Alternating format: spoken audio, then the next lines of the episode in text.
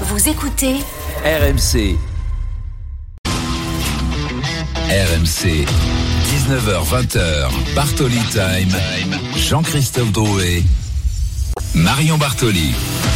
Bonsoir à toutes, bonsoir à tous. Et oui, vous l'avez entendu, Blaise Matuidi qui sera avec nous dans quelques minutes. On a hâte vraiment de l'interviewer. Je pense que ça va être extrêmement intéressant. Un programme très chargé.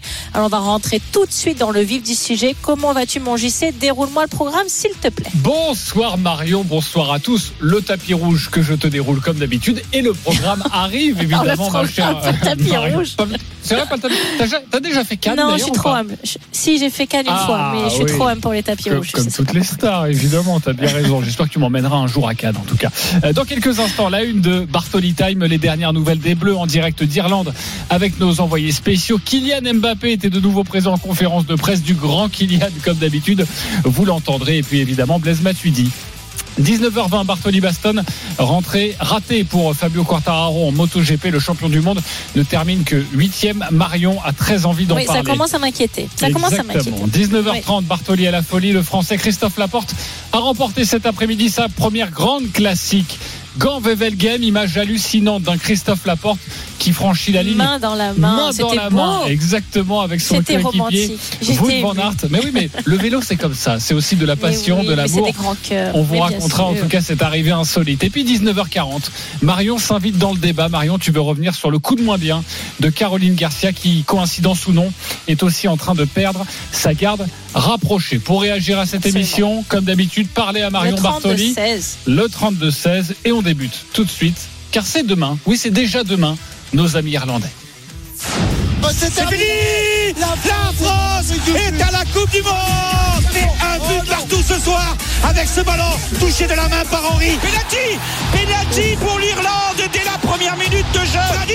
Le poteau rentrant, l'ouverture du score de l'Irlande dans ce huitième de finale. Matuidi, l'enchaînement, la frappe de Matuidi Oh l'arrêt de avec le but de l'équipe de France à l'instant même L'égalisation d'Antoine Griezmann de la tête Ali Griezmann qui récupère le ballon, le relais de Giroud Et le deuxième but Le doublé Le doublé Le doublé d'Antoine Griezmann RMC. La une de Bartoli Time. Eh oui, nos amis irlandais en 2009, euh, bon, ils n'ont pas très bien vécu évidemment la main de, de Thierry Henry. 2016 avec euh, l'Euro 2016, un point commun à chaque fois, Jeannot Rességuier que l'on retrouvera Eh oui. dans quelques instants en direct euh, de Dublin. Les Bleus affrontent donc l'Irlande demain pour leur deuxième match qualificatif à l'Euro 2024. La première rencontre s'est idéalement passe- passée avec cette victoire 4 à 0 face aux Pays-Bas. Que du ciel bleu, hein, Marion, autour de, de nos Bleus. Euh, Complètement dégagé. même. une, équipe emballante magnifique. des jeunes que l'on a vite envie de revoir, euh, un capitaine qui marque et qui fait marquer Antoine Griezmann, et un gardien de but qui arrête les Mais des pénalties. débuts parfaits, Donc, mais des euh, débuts parfaits. Moi, je te dis, mais que veux-tu de plus? C'est impossible. Ben, je veux, je Ja- pense que Jeannot va être d'accord avec je veux Jeannot Rességui en direct de Mais oui. Dublin. Bonsoir Jeannot. Bonsoir Marion, bonsoir JC. Bonsoir, mon Jeannot. Comment vas-tu? Bien, bien, je suis au- vraiment au bord de la pelouse. Là, j'attends la- l'arrivée des joueurs pour la, la séance d'entraînement ouverte 15 minutes. hein. donc c'est Bon. l'échauffement euh, auquel on va assister. Jeannot, t'es d'accord avec nous Une performance XXL contre, contre les Pays-Bas, là, tout est au beau fixe. T'es d'accord?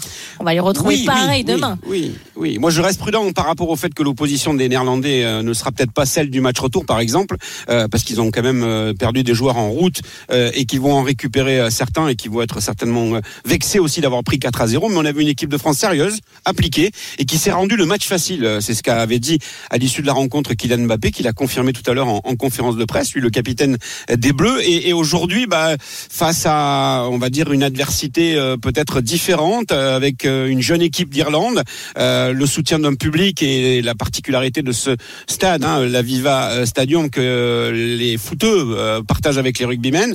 On a quand même été le 11 février dernier battu et corrigé par l'Irlande au lors du tournoi des destinations. On peut Non, pas oui, non mais bon, plus, là, c'est pas associer et le non, rugby Non, mais et là, le foot. non. Non. Mais oui, mais, non, mais je, je, ça peut peux pas te laisser dire ça. Non, Ben, non, non. Si, si, si. ça peut être match piégeux, voilà. Et tu dois te, rendre ce match facile. Match euh, facile, on l'espère, à l'image de ce qui s'est passé vendredi soir. Euh, Jeannot, ça fait longtemps que tu fais ce, ce métier, que tu commentes des matchs, que tu assistes aux conférences de presse. Euh, il y avait encore Kylian Mbappé il y a quelques instants en conférence de presse. Tu es un homme Oui. réjoui, c'était un show encore une fois. Oui, oui, c'était un, un, véritable show. Alors, euh, on avait le sentiment que peut-être il n'allait pas revenir tout de suite. C'est ce qu'il avait laissé entendre. Euh, on lui a dit, vous commencez à y prendre goût. Et il dit, non, non, mais ça ne m'a jamais dérangé de venir en conférence de presse. C'est le coach Didier Deschamps qui a voulu que je vienne encore euh, aujourd'hui m'exprimer à la veille de ce match euh, face à, à, à l'Irlande. Euh, il a évoqué le fait que le port du brassard ne l'avait pas du tout dérangé. Ça l'avait pas empêché d'être performant. Et pour cause, il a quand même collé en doublé au néerlandais. Il a parlé aussi de, de il dit euh, qu'il offre d'autres possibilités euh, de jeu, des perspectives, notamment dans son volume de course qu'il euh, trouve impressionnant. Et il a aussi poursuivi en disant j'espère qu'il va être récompensé en marquant. Est-ce qu'il sera titulaire demain dans l'axe? Est-ce qu'il peut être titulaire sur un côté, notamment à droite? Donc être un concurrent de Coman sur le positionnement de Colomoni, la question a été posée à Deschamps. Et il a laissé entendre qu'il pouvait effectivement le positionner soit dans l'axe, soit à gauche, soit à droite. Et puis, et puis, on a eu droit, euh, JC, Marion, à, à, du très grand Kylian Mbappé. Vous allez l'entendre. Ah, vous avez fait un festival. sur le fait qu'il est à 38 buts et à trois réalisations d'un certain Michel Platini. Bah, écoutez ce que ça donne. Hein. Bah, c'est à la fois un honneur et c'est à la fois la, la, prochaine cible à battre. C'est comme ça. Euh, je vais continuer mon chemin jusqu'en haut. Euh, mais, mais, Michel Platini, c'est une légende absolue. Hein. Euh, que je le dépasse demain ou après-demain, ça restera Michel Platini, euh, une légende incontestée du football français. Mais comme vous l'avez dit et comme j'ai dit, moi je vais continuer ma route et ça passera par Michel Platini. Marion, il, doute, il, doute, de rien, hein, Kylian Mbappé. Ah bah là on peut pas faire plus clair. Mais mais en même temps j'ai envie de te dire quand tu veux être un champion et tout en haut, forcément tu as de l'ego. Et moi ça me dérange pas du tout cet ego. Encore une fois quand euh, l'ego est au même niveau que les résultats et les performances. Et souvent on a eu ce débat d'ailleurs sur d'autres sportifs. Euh, je pense, sais, tu me connais, tu vois de qui je parle. Mais quand en fait l'ego est aligné par rapport à la performance, j'ai aucun souci avec ça parce que tu as besoin d'ego pour être pour avoir cette confiance en toi qui va te permettre dans des moments cruciaux de prendre les bonnes décisions et de faire une différence. Dans un sport individuel pour toi-même, dans un sport collectif pour une équipe. Et bien évidemment que Kylian Mbappé l'a prouvé à maintes reprises. Donc euh, tout son discours est totalement logique par rapport à ce qu'il est capable de faire sur un terrain. Donc moi je vois je vois aucune euh, difficulté ou en tout cas ça me choque pas du tout et je le comprends totalement dans sa réflexion. Euh, je pense pas que ça choque Platini non plus. Hein. Non. Parce que, mais non, il y a du respect, mais il y a beaucoup de respect dans sa réponse. Oui, tout à fait. Il y a beaucoup, de, respect, Mais bon, voilà, je suis là pour battre des records, c'est ce qu'il dit, Marion. Et, et Michel Platini l'a dit euh, chez Jérôme Bretagne récemment euh, sur RMC, euh, que de toute façon, pour lui, c'était un joueur qui allait exploser tous les records de l'histoire du football français, européen et voire même mondial. Une dernière observation, euh, toi qui es au bord de, de la pelouse, tu vas assister aux 15 minutes euh, ouvertes à, la presse, et puis après, évidemment, il y aura le dernier entraînement pour, pour l'équipe de France, certainement la mise en place tactique. Euh, hormis Colomboigny, tu nous as glissé un petit, un petit détail de, de Kylian Mbappé qu'il voulait faire marquer, euh, donc peut-être titulaire, le, le, numéro 9 de l'équipe de France. Euh, d'autres infos compo ou pas? Des Non, pas pour l'instant, c'est trop tôt. là, ils arrivent à peine, l'échauffement. Après, ça va être le huis clos, et on va essayer d'avoir quelques, quelques infos, comme on dit le jargon, gratter quelques toi, Jeannot, vas-y. Sur la mise en Vas-y, infiltre-toi. ouais, mais tu connais mon physique, ça va être compliqué euh, de, de, de m'infiltrer. Mais bon, quelque part, quelque part, euh, je pense qu'on va pas être très loin de l'équipe qui a débuté euh, vendredi. Elle est à un, deux éléments près. Euh, voilà sur, sur quoi, en tout cas, nous, on va travailler avec Fabrice Hawkins et, et avec Arthur Perrault pour essayer d'en savoir un peu plus. Et si on en a euh, quelques infos supplémentaires d'ici la fin de Bartoli Time, on revient vers vous. Bah, tu nous appelles, Merci beaucoup, Jeannot Rességuier, d'avoir été avec nous. Bon entraînement et à très vite sur RMC. Le match, c'est donc demain soir euh, face à l'Irlande. Marion, notre euh, invité exceptionnel pour parler de l'équipe de France ce soir, c'est le jeune retraité Blaise Matuidi. Bonsoir Blaise. Bonsoir. Oui, bonsoir Blaise. Alors non seulement je suis extrêmement heureuse de recevoir Blaise Matuidi, mais moi j'adore quand j'ai des champions dans mon émission égrener tout ce qu'ils ont fait, leur parcours et leur palmarès. Alors aujourd'hui, vraiment, on, on, a ce qui se fait de mieux, ce qui se fait de mieux dans le foot français. 84 sélections en équipe de France, 5 fois champion de Ligue 1, bien sûr avec le PSG, 3 séries avec la Juve, champion du monde en 2018. Excusez-nous du peu, ça nous, ça vous pose un homme. Vous voyez, ça vous pose un champion. Et c'est avec un immense plaisir que, que je vais pouvoir t'interviewer, Blaise. Alors, tu as été célébré aux côtés de, de tes compères, de tes copains, Raphaël Varane, Hugo Loris et Steve Mandanda, vendredi soir au Stade de France. Est-ce que tu peux nous décrire ce que tu as ressenti et est-ce que pour toi c'était important euh, d'avoir ce dernier moment avec ton public, avec le public français ah, Beaucoup d'émotions. Euh, le fait de le vivre aux côtés de, ma famille, euh, qui était venus nombreux, des amis que, que j'ai à Paris et surtout des, des, supporters français qui nous ont tant apporté durant durant toutes ces années et qui continuent à le faire.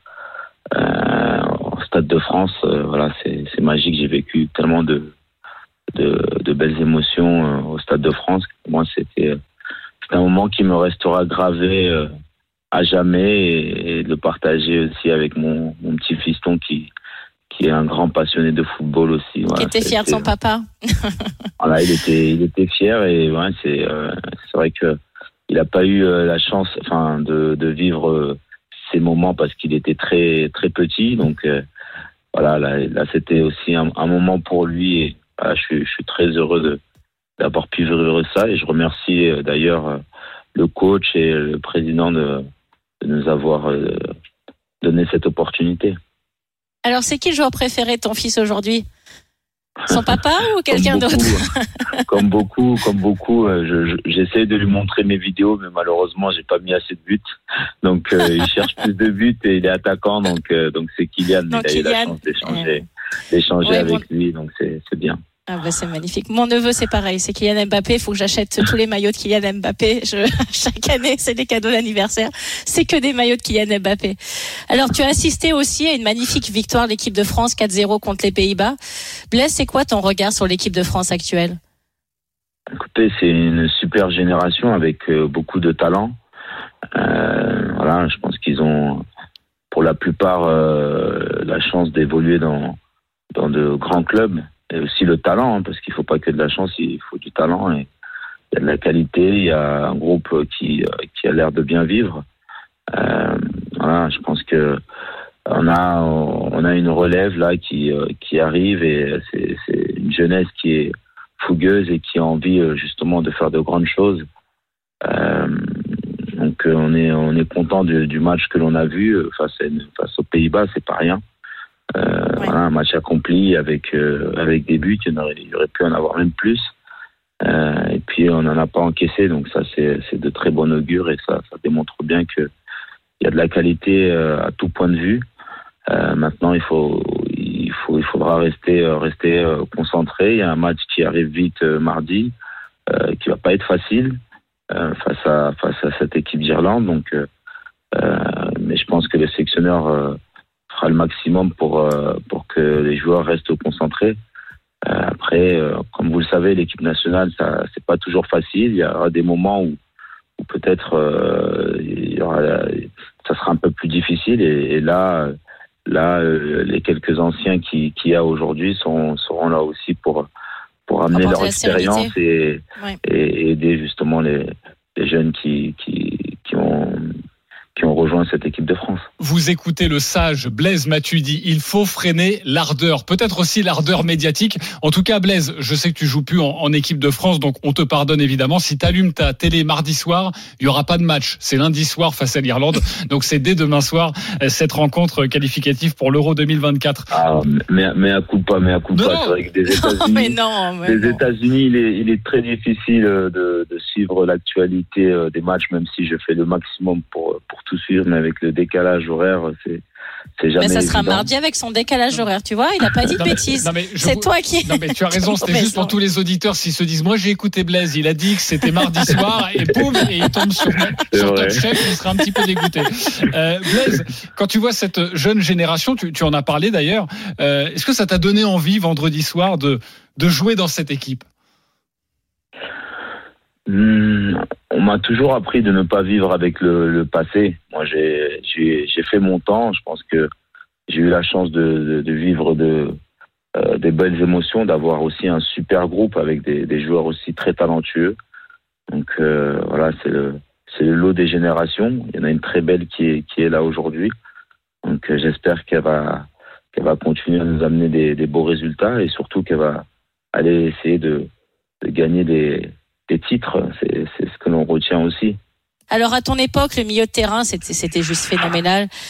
Euh, Paul, Pogba à tes côtés, N'Golo quand tu à tes côtés. Aujourd'hui, un milieu de terrain quand même assez, en tout cas moins expérimenté que vous, beaucoup moins même, avec euh, Chouameni, Rabiot et Griezmann.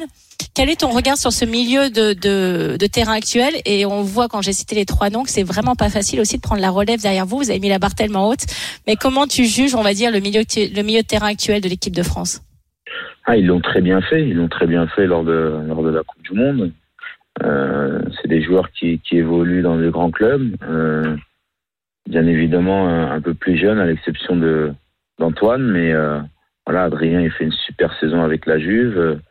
Euh, Aurélien Chouameni, euh, voilà, Real Madrid, il a fait des bonnes choses, euh, même si en ce moment c'est un peu plus difficile, mais il est jeune et je pense qu'il a il a énormément de qualité. Et puis Antoine, c'est assez exceptionnel car c'est un nouveau poste pour lui, mais il a su s'adapter de belle manière. Donc il y a la relève, mais je pense qu'il y, y, a surtout de, énormément de qualité. Et puis on sait le vivier que l'on a. Hein. Il faut ouais. pas enterrer non plus euh, N'Golo et puis Paul, qui sont des joueurs majeurs de cette équipe de France. Euh, voilà, je pense que on a, on a ce qu'il faut pour, pour avoir des bons résultats, ça c'est certain.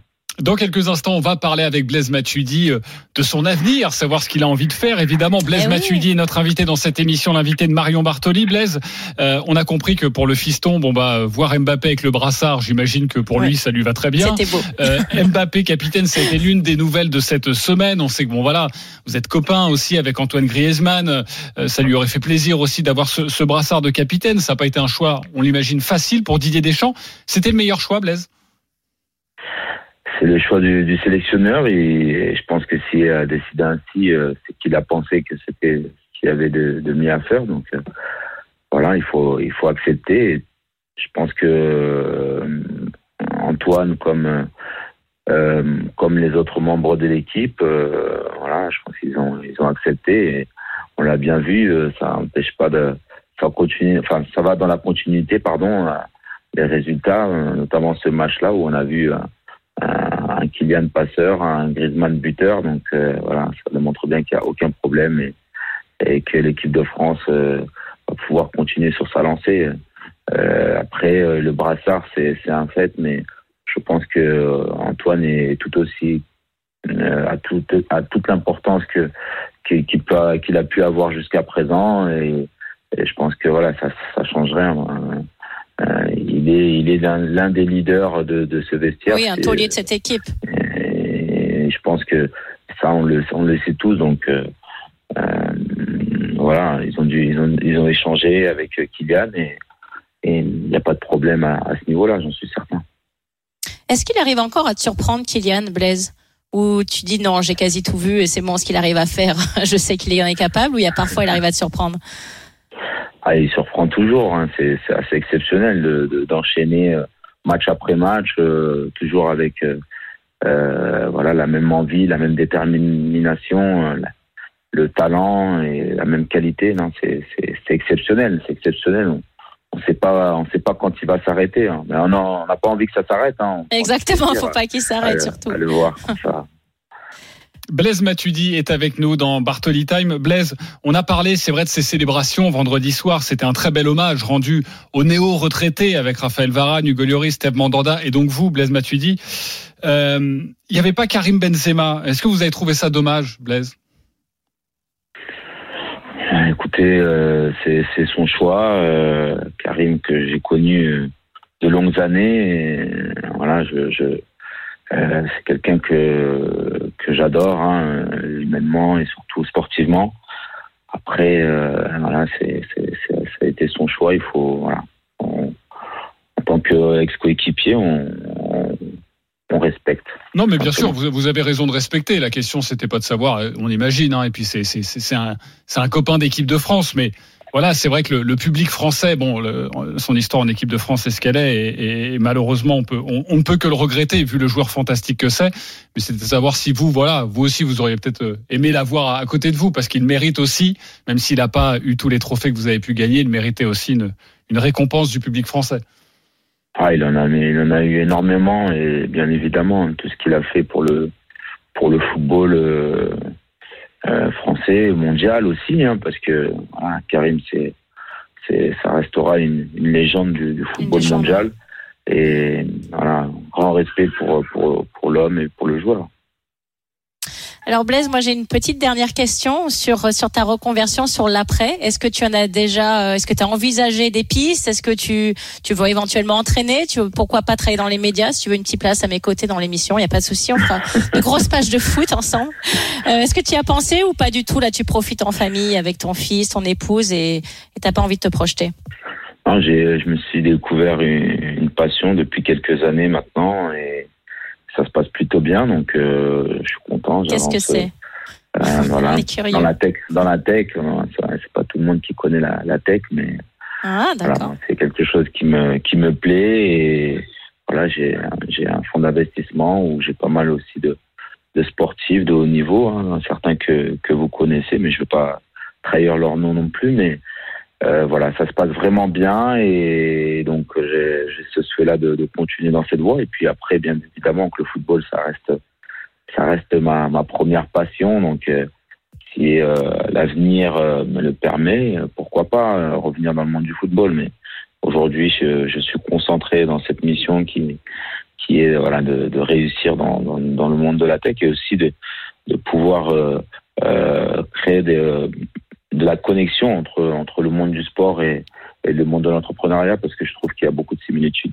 Oui, Marion. Blaise est un entrepreneur, mais faut Bah, excuser super. Blaise. Marion habite euh, aussi à l'étranger et Marion ne connaît Oui. pas qui veut être mon associé. Et moi, je connais parfaitement. On a déjà vu Blaise Matuidi. Il est devenu entrepreneur, voilà. Donc euh, maintenant, il, di- il dirige des boîtes. C'est le, c'est le nouveau Mais oui. Blaise Matuidi. Mais ça n'empêche pas de devenir consultant sur RMC, Blaise. On peut faire les deux. Eh oui. Euh, C'est une, c'est une question que je me suis pas encore posée. On se, fera, on se fera des petites émissions ensemble, on fera des débriefings des matchs de l'équipe de France, ça sera fantastique, tu verras. Merci en tout cas. Blaise Matuidi, de nous avoir accordé quelques minutes. Merci, beaucoup Merci Blaise. à vous. Et à bientôt. À bientôt. À bientôt. Et on se retrouve dans quelques instants pour la suite de Bartoli Time avec Marion Bartoli. 19h21. On revient dans une minute. Restez bien avec nous. Bartoli Baston, Fabio Quartararo seulement huitième du premier Grand Prix MotoGP de la saison. À tout de suite. RMC. Jusqu'à 20h, Bartoli Time, Jean-Christophe Drouet. Marion Bartoli. 19h23, nous sommes de retour sur RMC. Alors là, on a passé un super moment, on a, on a rigolé, on s'est bien marré. Mais là, c'est le moment où je vais être un peu moins contente, n'est-ce pas, JC Exactement. Bartoli Baston autour de Fabio Quartararo dans une poignée de secondes. Vous pouvez toujours composer le 32-16 pour parler d'un sujet d'actualité avec Marion Bartoli dans une dizaine de minutes. Bartoli à la folie, le coup de cœur de Marion.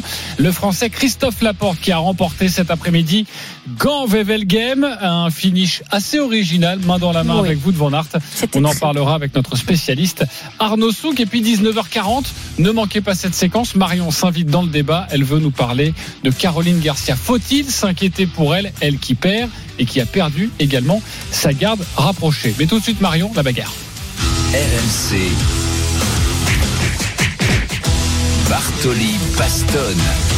Et la bagarre pour la gagne n'a pas eu lieu pour notre champion du monde Fabio Quartararo qui a seulement terminé huitième du premier Grand Prix MotoGP de la saison au Portugal. Quatrième place pour l'autre Français Johan Zarco.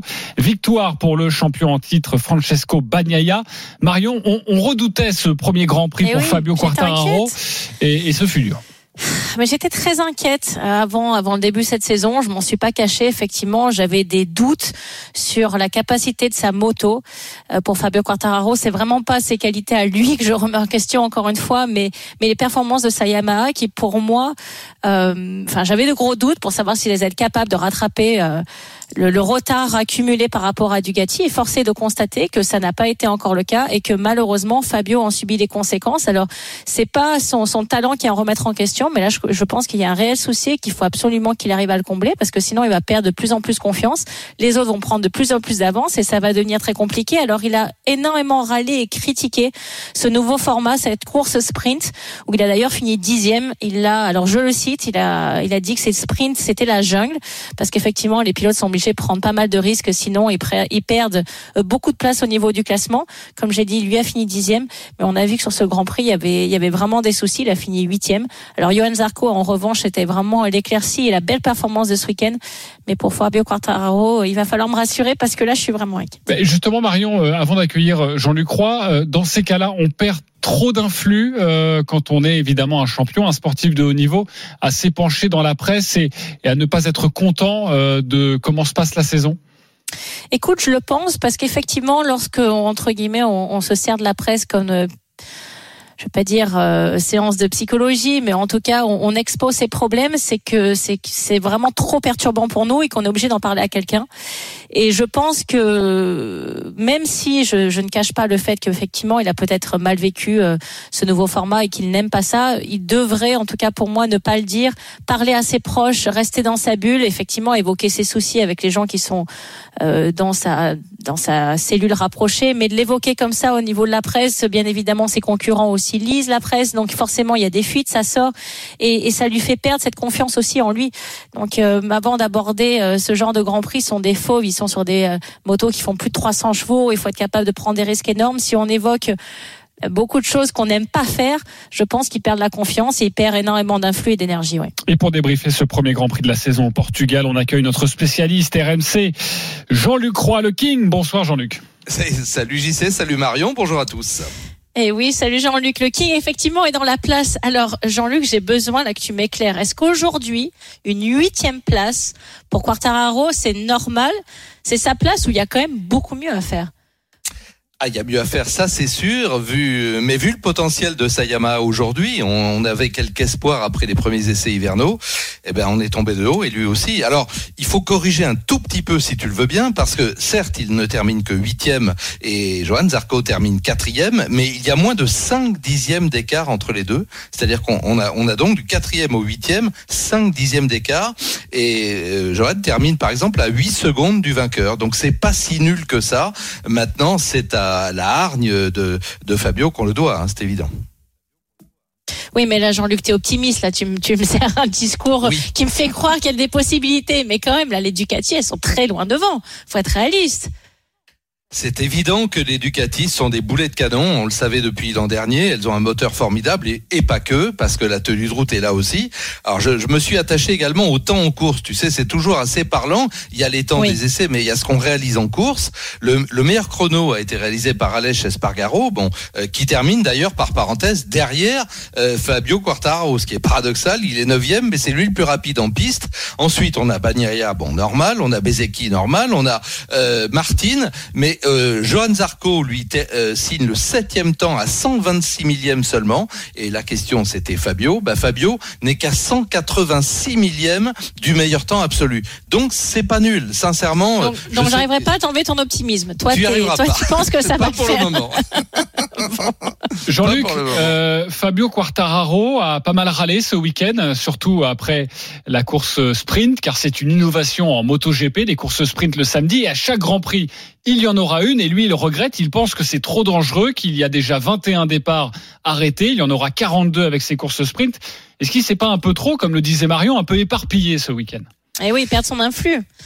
Eh ben oui, ça c'est clair qu'effectivement, dès qu'un pilote sort un peu de la concentration, surtout pendant un Grand Prix, il, il perd de l'influx. Tu, tu, connais ça par cœur, Marion. Les champions, c'est sont comme tout le monde. C'est pas un réservoir inépuisable. Alors moi, je, je comprends son ressentiment parce que euh, pour prendre l'exemple le, le, plus triste, Enea Bastianini, le nouveau pilote Ducati, a perdu toute chance. Il s'est fracturé l'épaule. Donc non seulement il n'a pas marqué de points dans le sprint, mais en plus il n'a pas pris part au Grand Prix.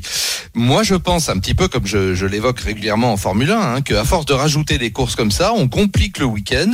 Et c'est ce que Bagnaia lui-même, après sa victoire, pourtant en sprint, et Marquez qui avait terminé troisième, ont dit, ils ont dit, ça nous perturbe, on n'a pas le temps de débriefer avec les ingénieurs. Euh, c'est un, justement, c'est une dose d'influx supplémentaire. On, on, garde pas tout pour la course. Après, chacun a son opinion. Euh, moi, la mienne, je, je suis assez réservé sur les courses sprint. Et puis, tu peux casser des moteurs, tu peux casser des machines, et tu casses des pilotes. Enfin bref, ça perturbe le déroulement normal d'un grand prix et ça peut faire perdre les chances au, au championnat. Carton plein pour Bagnaia hein, qui a remporté la course sprint, qui a remporté le Grand Prix euh, oui. ce dimanche. Ça fait 37 points pour lui. Fabio Quartararo à 8 points. Est-ce que c'est déjà un, un, coup derrière euh, la nuque ou, ou non? C'est long. Il va Ah, rester optimiste, Jean-Luc.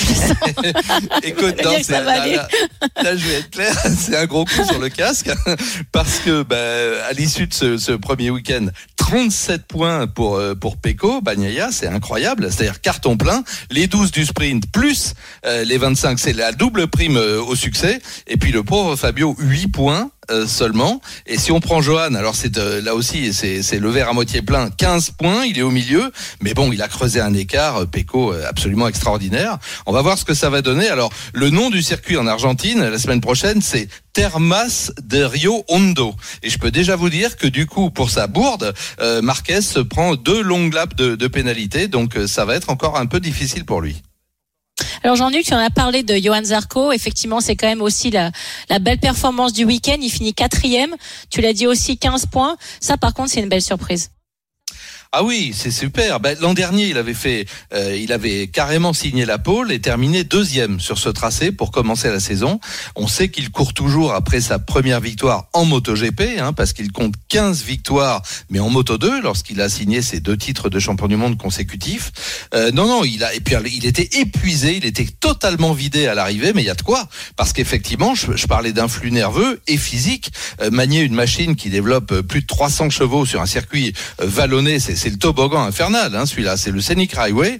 Donc je, je comprends que les pilotes soient épuisés. Non, Johan, là, il nous a fait plaisir parce que vraiment le dernier tour, c'est un dernier tour d'anthologie. Alors il termine certes à 8 secondes, comme je disais, mais euh, il a, il a extrêmement bien joué. Il a mangé les deux pilotes KTM euh, presque de coup sur coup. C'est, c'est absolument fabuleux.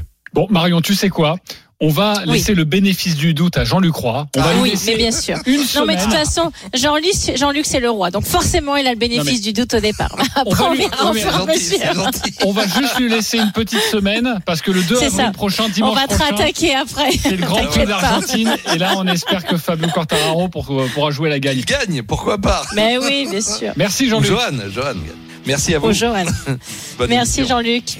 Eh oui, merci Jean-Luc. Et surtout, Marion, ce Grand Prix, c'est à 19h dimanche prochain. Donc, au début On va suivre avec un de grand Bartoli intérêt. Time. Et nous allons Eh suivre évidemment cette course en direct, quasi en intégralité sur RMC durant cette émission. On se retrouve dans quelques instants. Bartoli à la, fo- à la folie. Le Français Christophe Laporte remporte Gand-Wevelgem avec une image Ah très insolite ouais, sur la ligne d'arrivée. On va tout vous raconter avec Marion Bartoli cœur d'artichaut. et, et- et Arnaud Souk. Oui, c'était beau.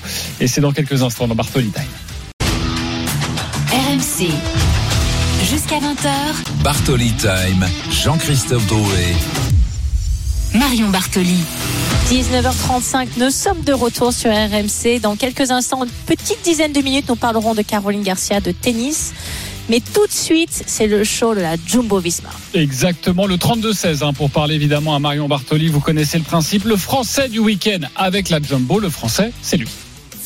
Un duo en or aujourd'hui très certainement Wout van Aert le belge et Christophe Laporte euh, le français qui euh, se sont euh, fait la malle tout à l'heure. L'accolade entre Christophe Laporte et Wout van Aert les deux hommes du jour qui nous auront refait le coup de l'an passé sur Grand Prix E3 c'était pour Wout van Aert l'an passé.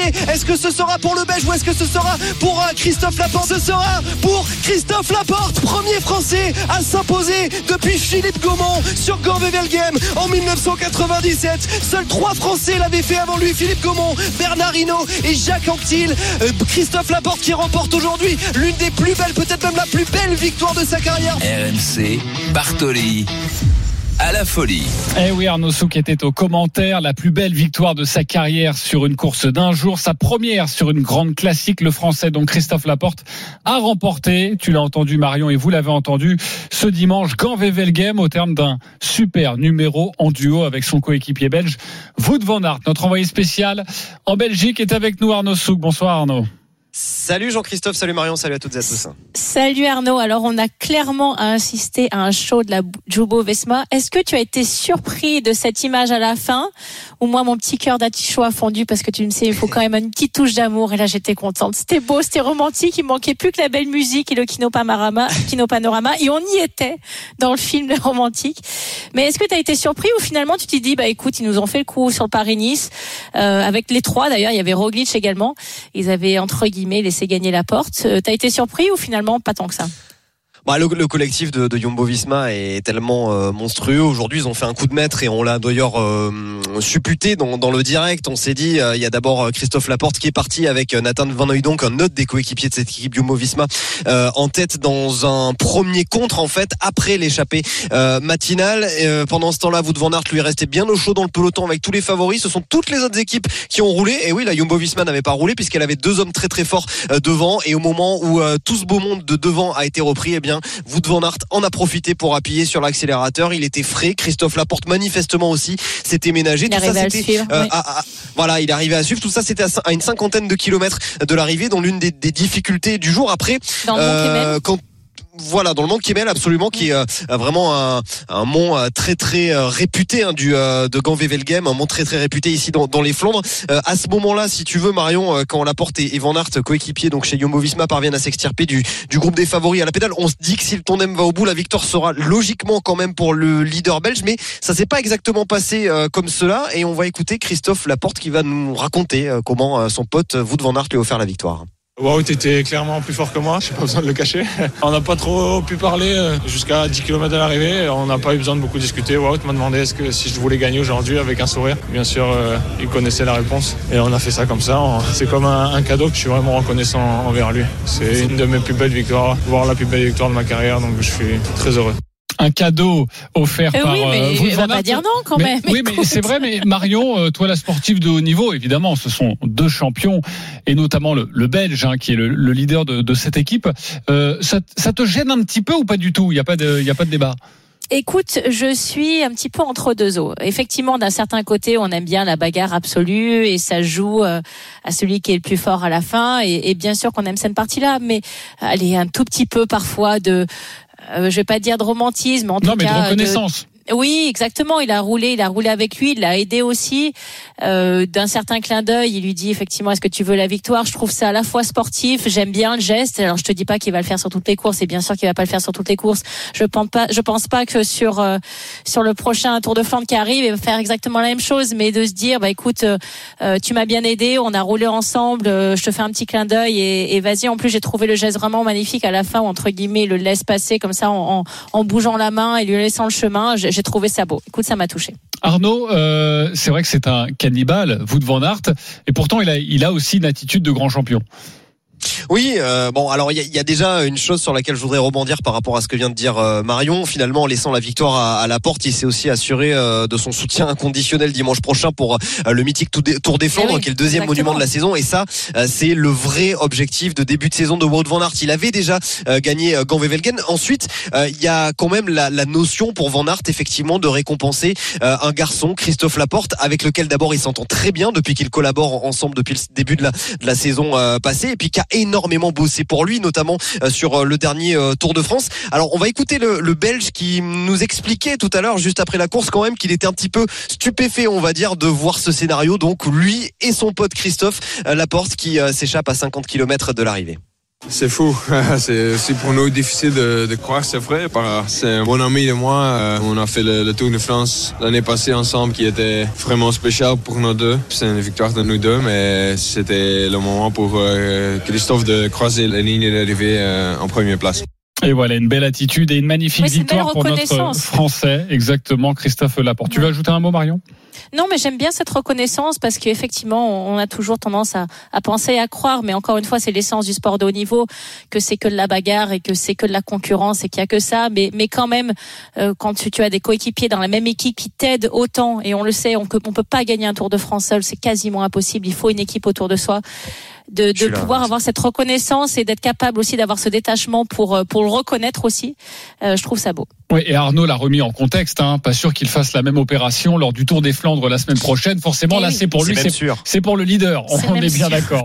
On laisse l'apéritif pour les C'est ce que copains. j'avais dit aussi, mais ce le- que j'avais anticipé. un Le peu. plat de résistance, c'est dimanche prochain. Et on te retrouvera évidemment, Arnaud Souk, pour ce Tour des Flandres. Ce Merci. qui ne veut pas dire d'ailleurs que Christophe Laporte ne gagnera pas le Tour des Flandres. hein. Ça peut être une cartouche de l'équipe euh, Jumbo-Visma si jamais Wout van Aert, euh, pour une raison X ou Y, euh, ne pouvait pas euh, eh bien remporter justement cette épreuve qui, juste pour vous le dire quand même, le ferait définitivement rentrer dans le panthéon du cyclisme belge. Wout van Aert, pour l'instant, c'est vraiment la victoire qui lui manque aujourd'hui pour euh, être, on va dire, l'égal, euh, voilà, des des, des des des Rick Van Looy, des des coureurs comme ça euh, qui ont fait la, la gloire des, des des classiques belges il y a quelques dizaines d'années. On débriefera cette course dans Bartoli Time dimanche prochain avec, on l'espère, un très bon Christophe Laporte et aussi Julien Alaphilippe. Merci beaucoup, euh, Merci, Arnaud Arnaud. Souk, d'avoir été avec Très nous. intéressant. Alors. Bartoli Time, c'est l'actualité du week-end, vous le savez, mais euh, vous savez aussi que Marion euh, a très souvent envie de réagir à l'actualité de la semaine. Ah oui, Marion s'invite dans le débat. donner mon avis, tu sais De toute bien. façon, Marion, elle fait ce qu'elle veut, c'est son émission et en plus, elle a gagné un grand chelem.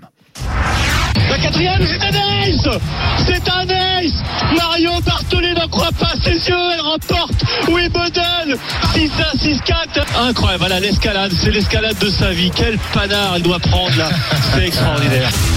Le fameux panard. Bartoli Time. Eh oui, le fameux panard. Une expression Oui, qu'il a remis au goût du jour, Eric. Salio, le fameux panard de Marion Bartoli. Eric Salio est avec nous. Salut Eric. Quel pied de vous avoir ce soir. Exactement, mon cher Eric. Comment Alors, ça va, mon Eric Ça va, enfin ça va, ça va, ça va. Qu'est-ce qu'il y a, Eric. Je te sens dépité, là. Je te sens. fâche, je, je sens que t'as pas le moral, là. Ouais, ouais, ouais, je, je tombe un peu de ma chaise parce que. Mais oui, tu nous avais annoncé numéro de 2 l'année, j'étais mondial, numéro 1 que- mondial. Que Ryan Garcia serait tête de série numéro 2 à Roland Garros parce que, Ouais. et puis ça, ça se passe pas comme prévu. Ben, justement, on va en, en parler avec avec vous deux. C'est la raison de ta présence dans cette émission, pas justement, pas juste pour l'expression panard. Marion, tu veux revenir sur les contre-performances de Caroline Garcia, contre-performances qui coïncident avec les départs de sa garde rapprochée, son entraîneur Bertrand Perret en fin de saison dernière, sa physio. Euh, C'était cette semaine, Laura Le Goupil. Le Euh, le trio a donc euh, explosé. Est-ce que c'est grave, Marion? Écoute, au vu des résultats, oui, on peut dire que c'est grave parce qu'effectivement, lorsque tu as une structure qui marche, euh, et c'est pour ça que moi je vais, je vais interroger Eric qui est plus souvent sur les tournois que moi aujourd'hui, parce que forcément quand on est à l'intérieur des tournois, je pense qu'on a plus d'infos et ça va vraiment intéresser d'avoir son point de vue. Euh, je pense que ces choix sont pas anodins et qu'il y a forcément à un moment donné euh, quelque chose qui s'est passé qui a engendré euh, effectivement ces départs. Parce que Bertrand Perret, c'est lui qui est parti et Laura Le Goupil, c'est elle qui est partie également parce que c'est elle qui l'a annoncé sur son compte Instagram. Et j'ai du mal à comprendre pourquoi finalement ils ont quitté le navire alors que tout fonctionnait très bien. Euh, on la voit d'ailleurs, elle poste son, son message euh, sur Instagram sur une photo où ils sont tous les trois avec le trophée de Cincinnati où elle avait fait une semaine absolument euh, euh, sublissime, Caro, qui avait quasiment lancé, on va dire, la fin, la fin de sa saison avec cette demi à l'US Open et bien sûr cette, euh, cette victoire historique au Master. Donc, est-ce que toi, Eric, tu as des infos de l'intérieur qui pourraient expliquer ces départs ou euh, où il n'y a rien qui a fuité? Écoute, euh, c'est très mystérieux. Voilà, moi j'étais à l'US Open. C'est vrai que l'US Open avait quelques petits échos, euh, comme quoi ça commençait peut-être à, à se tendre, mais euh, elle avait réalisé un, un super US Open avec certes une demi-finale un peu ratée contre contre Ron Jabber. Voilà, elle a été là. Après il y a eu le Masters, mais ce qui a mis le feu aux poudres entre guillemets, c'est effectivement Bertrand Perret via son son compte Facebook qui dit je m'en vais. Ensuite il a il a dit deux trois phrases au journal L'équipe en disant que l'ambiance n'était plus comme avant. Bon, Euh, on se dit euh, ça va peut-être lui porter préjudice pour le Masters. Bah non, le Masters elle le remporte. Mais là, je pense qu'on est- en plein dans, dans le contre-coup parce que les, euh, la qualité de jeu n'est pas aussi bonne que, que l'an passé. On l'a vu à l'Open d'Australie, on l'a vu en finale à Lyon, à, à Monterrey où elle devait gagner. Enfin, elle aurait pu gagner. Donc les, les deux piliers qui l'avaient accompagnée en 2022 pour la reconstruire à la fois physiquement et techniquement ne sont plus là. Et la manière dont Laura Le Goupil euh, a posté ça sur sur Instagram, euh, j'étais en train de prendre mon petit déj, j'ai failli m'étouffer quoi. C'est très mystérieux. Donc là, elle se retrouve devant une feuille blanche, déboussolée, fragilisée.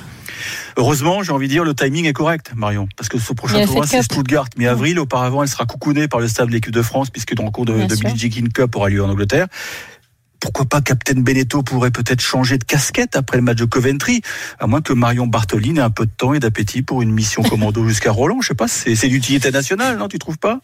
Ah oui, mais moi je le ferai avec grand plaisir. Écoute, il n'y a aucun souci pour entraîner Caro jusqu'à Roland Garros. Mais en fait, ce qui, euh, ce que j'ai du mal, encore une fois, à, comme toi d'ailleurs, hein, je pense que c'est pour ça qu'on est, on est assez déçus, c'est qu'elle elle jouait tellement bien l'année dernière, mais ça a commencé sur euh, dès après Roland Garros finalement, parce qu'elle gagne le, le double à Roland Garros avec Kristina Mladenovic, et derrière elle est lancée, elle enchaîne, elle gagne sur gazon, elle enchaîne quand même un, un très bon et un solide Wimbledon, et puis elle bat, elle bat Iga Swiatek numéro un mondial chez elle en Pologne sur terre battue, puis elle change de surface, puis elle gagne énormément de matchs. Donc là je me suis dit tout est en place maintenant entre guillemets enfin avec euh, changement de surface, elle est capable de réagir. Euh, des conditions différentes, elle est capable de réagir, elle joue très bien en indoor, en outdoor, sur toutes les surfaces, tout était en place et, j'ai du mal à expliquer, même si effectivement il y a des changements à sa structure, qu'elle arrive plus à trouver ses points de repère parce que normalement une joueuse, même si les coachs changent, quand on a compris ce qui fonctionne, on est capable de le, respecter, de le répéter avec d'autres personnes. Et, et je pense qu'il y a peut-être aussi un, un contre-coup mental. Et, je fais ce lien parce que Lucas Pau y a donné un, un grand article avec une explication aussi également dans, Dans le journal qui, me paraît, ouais, qui me paraît extrêmement intéressante. C'est que on mesure pas et je pense qu'on prend pas assez en compte la partie de la pression à gérer. Euh, et Lucas, quand il a atteint le top 10, euh, cette victoire en Coupe Davis, euh, derrière, euh, ça a été, ça a été compliqué, même s'il y a eu cette magnifique demi-finale d'Open d'Australie avec Amélie Mauresmo à ses côtés. Et je pense qu'aussi pour Caro, il n'y a pas uniquement que la structure qui change, il y a cette partie maintenant de nouveaux statuts et, et l'analyse que tu as faite effectivement avec le fait de ne pas avoir de points à défendre, d'avoir entre guillemets tout à gagner, je pense qu'elle l'a fait également, mais que finalement tu te mets encore plus de pression parce que tu dis c'est maintenant jamais parce que là c'est maintenant que je peux capitaliser et puis après j'aurai tout à défendre donc entre guillemets j'aurai qu'à perdre et, et toute cette analyse là ça peut euh, Et, oui. faire gamberger et tu vois et tu perds tes tu perds tes, Et- et tes repères et elle joue tellement dans le terrain que c'est difficile quoi enfin en le tout cas parallèle avec. Lucas Pouille est intéressant parce que, souvenez-vous, quand, quand Lucas Pouille bah, grimpe au rideau, tout arrive. Les sponsors, Oui. l'argent. Et, pour Caro, c'est aussi pareil, puisque souvenez-vous, elle a, elle a un nouveau sponsor euh, euh, personnel. Netflix. S'est intéressé à elle. Et là, ça y est, ça, ça y est, j'ai eu l'illumination, euh, Marion. C'est l'explication. C'est Netflix. Ah, ça y est, voilà, le Ah, porte-malheur, Oui, c'est oui, ça. oui, c'est le porte-malheur Netflix. À chaque fois qu'ils s'intéressent à une chose, elle perd, c'est Voilà. vrai. Ben voilà, ça y est. tout est de leur faute. On a eu la- la- euh, la- Ok. l'explication. Ok, merci Eric. La lumière s'est allumée pendant le direct, c'est ça que tu es en train Ah, de ça- nous dire rassure. Ok, bon bah c'est parfait alors. Merci. plus qu'à casser le contrat avec Netflix et. oui, et tout ira mieux. Mais c'est vrai que c'est c'est embêtant. On sait à quel point euh, Caroline Garcia et, et Marion, tu le sais plus que n'importe qui d'autre. euh, le clan, c'est très important pour performer, être bien dans sa tête. Et là, si le clan euh, bah, n'est plus là, ça risque d'être compliqué pour elle. Oui, je, mais je suis d'accord avec toi, mais je reviens sur mon analyse pour l'avoir vécu, hein, pour, pour être passé par là lorsque je fais ma première finale un tournoi du Grand Chelem en 2007 à Wimbledon où, où je bats Jelena Jankovic qui est 3 mondial et je bats Justine Hénin numéro 1 mondial qui avait écrasé la concurrence sur toute la saison. J'ai entre guillemets cet énorme spotlight qui arrive sur moi et derrière ça a été très très compliqué. La première partie de 2008 euh, jusqu'à euh, ce fameux Wimbledon avait été horrible pour moi avant que je me relance dans cette saison et et tu sais, la, la pression d'un nouveau statut à défendre, c'est quand même très compliqué à gérer. C'est pour ça que moi, je respecte énormément les, les joueurs euh, qui sont capables de le faire comme ça, année après année, après année, de performer. C'est très dur et je pense que Caro est une fille sensible et qui a aussi cette partie à gérer au-delà de la structure. En tout cas, c'est mon analyse profonde. Merci Eric d'avoir été avec nous. C'était un, un panard hein, de t'avoir dans Bartoli Time comme d'habitude. Euh, 19h50, on se retrouve dans quelques instants. On parlait de Christophe Laporte, le oui, Français qui, oui c'est vrai, déjà au 32-16. Et puis Christophe Laporte, le Français qui a brillé en cyclisme. Il y a un autre Français, loin du cœur, loin des yeux, oui, mais quand même, Léon Marchand, incroyable, euh, lors des championnats universitaires américains. C'est de la natation, il est en train de tout écraser. Reportage dans cette émission dans quelques instants. À tout de suite. RMC, 19h-20h, Bartoli Time, Jean-Christophe Drouet, Marion Bartoli. 19h52, c'est la dernière ligne droite de Bartoli Time et on va parler de celui qui explose tous les records, qui fracasse tout et qui va nous gagner plein de médailles pour les Jeux Olympiques 2024. N'est-ce pas, JC Léon Marchand, on espère beaucoup de médailles. Tu as bien raison. En tout cas, il est présenté comme la future star euh, des Jeux Olympiques de Paris 2024. Juste un rendez-vous à vous donner. Restez bien avec nous sur RMC à partir de 20h, l'After Live autour de Thibaut Giangrande. Les dernières nouvelles de l'équipe de France à la veille d'affronter l'Irlande. Peut-être les compositions probables et la compo probable de Didier Deschamps. Et puis sinon, vous réécouterez Kylian Mbappé et Didier Deschamps en conférence de presse. RMC, Bartoli Time. Alors Marion, un Français a conquis, est en train de conquérir l'Amérique, ou, ou du moins euh, l'Amérique avec un slip de bain et un bonnet de bain sur la tête. Euh, Julien Richard, bonsoir. Bonsoir Marion, bonsoir JC, bonsoir à toutes et à tous. Léon Marchand, Bonsoir, notre double champion du monde qui a éclaboussé de, de son talent les finales du championnat universitaire ce week-end américain, les NCAA. Double A. Yes. c'est super bien dit. Je l'ai fait bosser toute la semaine pour qu'il arrive à le dire. ça, Ah, franchement. Tu vois, euh, il C'est est énorme. 19h54, C'est un on bon finit à élève. 20h. J'ai eu peur de déraper là-dessus. Je te cache Alors, mouille-toi la nuque parce que je vais encore parler euh, en American, JC. Aux États-Unis, on appelle ça la March Madness. Donc, euh, ce sont toutes les Mhm. finales de tous les sports universitaires US. March Madness pour la folie du mois de mars. Tu l'avais, ça, j'imagine. Mais, mais, mais, après la semaine incroyable du petit Frenchie, des, les Américains l'ont rebaptisé. It's March, and we have officially entered Marchand Madness. Oh, Martian La Madness. Marchand Oh Madness. my Eh oui. God, what an imagination. C'est simple. À chaque fois qu'il a mis un orteil dans le bassin de Minneapolis, il a battu un record. Trois victoires individuelles et record donc sur 200 yards 4 nages, 400 yards 4 nages et 200 yards brasse. Ça, c'était cette nuit pour achever, pour parachever le travail.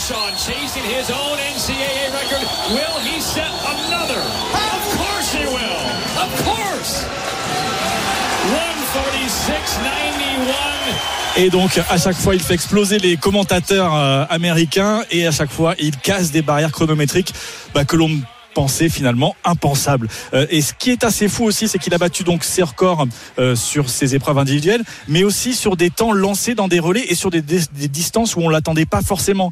Euh, je vais vous prendre quelques petits exemples. Il a nagé les 50 et 100 brasses et les 200 mètres nagibles dans un relais les plus rapides de l'histoire sur ces championnats NCAA. Plus rapide donc que des vrais spécialistes, hein, notamment de sprint, et qui par le passé, ces spécialistes étaient montés sur des podiums mondiaux ou olympiques. Donc c'est une semaine de rêve avec en plus sa famille dans les tribunes. Bref, il s'est éclaté et c'est aussi ça peut-être qui est important de garder en tête. Écoutez ce qu'il disait en direct à la sortie du, du bassin cette nuit à ESPN. That was so much fun. Actually, maybe the most fun I've ever had. Je me suis tellement amusé, c'est certainement la compétition où je me suis le plus amusé dans ma vie. C'est parce que je fais partie de cette équipe d'Arizona State. Je leur suis reconnaissant, je n'oublierai jamais cette semaine.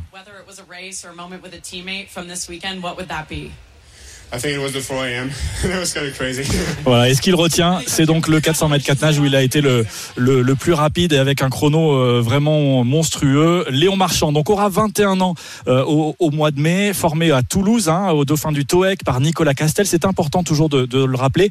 Depuis deux ans, il s'entraîne près de Phoenix, à l'université d'Arizona State, avec Bob Bowman, qui est l'homme qui a forgé donc la légende Michael Phelps, la tête le plus titrée de eh l'histoire des, des JO. ouais. Et, et il commence à en avoir l'habitude, Léon, mais la comparaison avec le GOAT va le, le coller à, longueur de coulée parce qu'il a cette même polyvalence. Alors Léon, il est déjà euh, champion du monde du 200 et 400 mètres 4 nage, vice-champion du monde du 200 mètres papillon, mais on l'a donc vu, il est très très très rapide aussi sur la brasse. Euh, la compétition universitaire, ça se déroule en bassin de 25 yards, ça veut dire 22 mètres 86. C'est un format qui n'existe qu'aux États-Unis. Donc c'est compliqué de comparer des temps, mais en tout cas ce qu'il a réalisé cette semaine, ça laisse augurer des choses assez folles euh, si l'on utilise des convertisseurs qui valent ce qu'ils valent, mais mais qui existent. Euh, des choses assez folles pour cet été avec les championnats du monde qui auront lieu au Japon à Fukuoka et on sera d'ailleurs tout pile à un an des Jeux de Paris. Merci beaucoup, Julien Richard, pour ce récit très complet autour de Léon Marchand. C'est vrai, Marion, que Léon Marchand, il veut vivre un peu caché aux États-Unis, loin peut-être de la pression aussi française. Il travaille très bien, mais on en parle aussi dans Bartoli Time parce que ce qu'il est en train de réaliser, c'est fou. Non, mais exactement. Et Julien l'a très bien expliqué. Finalement, il y a tous les ingrédients. Il y a un coach, effectivement, de renom, mais qui a surtout le savoir-faire, qui a la capacité de, de forger des champions. Il l'avait expliqué également dans un entretien qu'il avait donné, que je trouvais extrêmement intéressant. Euh, il s'entraîne avec d'autres très grands champions qui sont tous médaillés olympiques ou champions du monde. Donc, c'est pas le seul, c'est pas la seule attraction. Donc, euh, forcément, quand on est entouré d'autres champions, bah, ça nous tire vers le haut parce que à l'entraînement, on se tire la bourre, on a envie de finir devant. Et puis, euh, surtout, ce qui, ce qui paraît vraiment extrêmement intéressant avant les Jeux Olympiques de Paris, c'est cette capacité à gérer la pression parce que là, il est, il est extrêmement attendu et il répond course après course. Alors, comme l'a dit Julien, effectivement, c'est pas les mêmes bassins puisque euh, ce sont des yards et, et pas des mètres comme chez nous, mais on va voir au championnat du monde à Tokyo, euh, au Japon, pardon.